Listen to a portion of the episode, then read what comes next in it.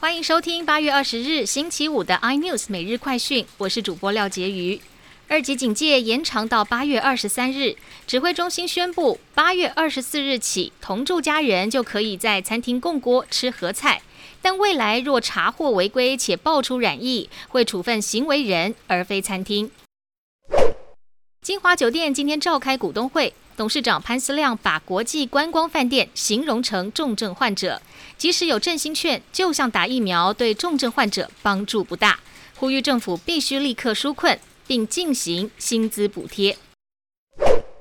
中国胡润研究院发布世界五百强名单，苹果以十五点八兆人民币的价值蝉联榜首，腾讯、阿里巴巴及台积电则为仅有的三家非美国企业，分别排名第六、第九及第十名。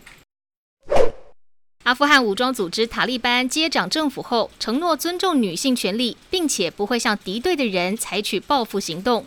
但一名先前曾反抗塔利班的警察局长却被公开处决，还有一名十四岁少女和家人取得签证，计划逃往邻国，结果在机场的踩踏事件中不幸丧命。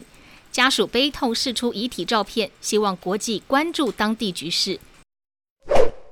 国泰金今天公布八月国民经济信心调查，国内防疫政策降级，民众大额消费意愿呈现 V 型反转回升。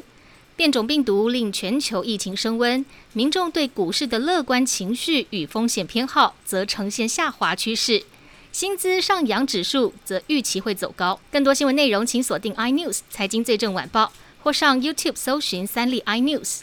感谢台湾最大 Podcast 公司声浪技术支持。您也可以在 Google、Apple、Spotify、KKBox 收听到最新的 iNews 每日快讯。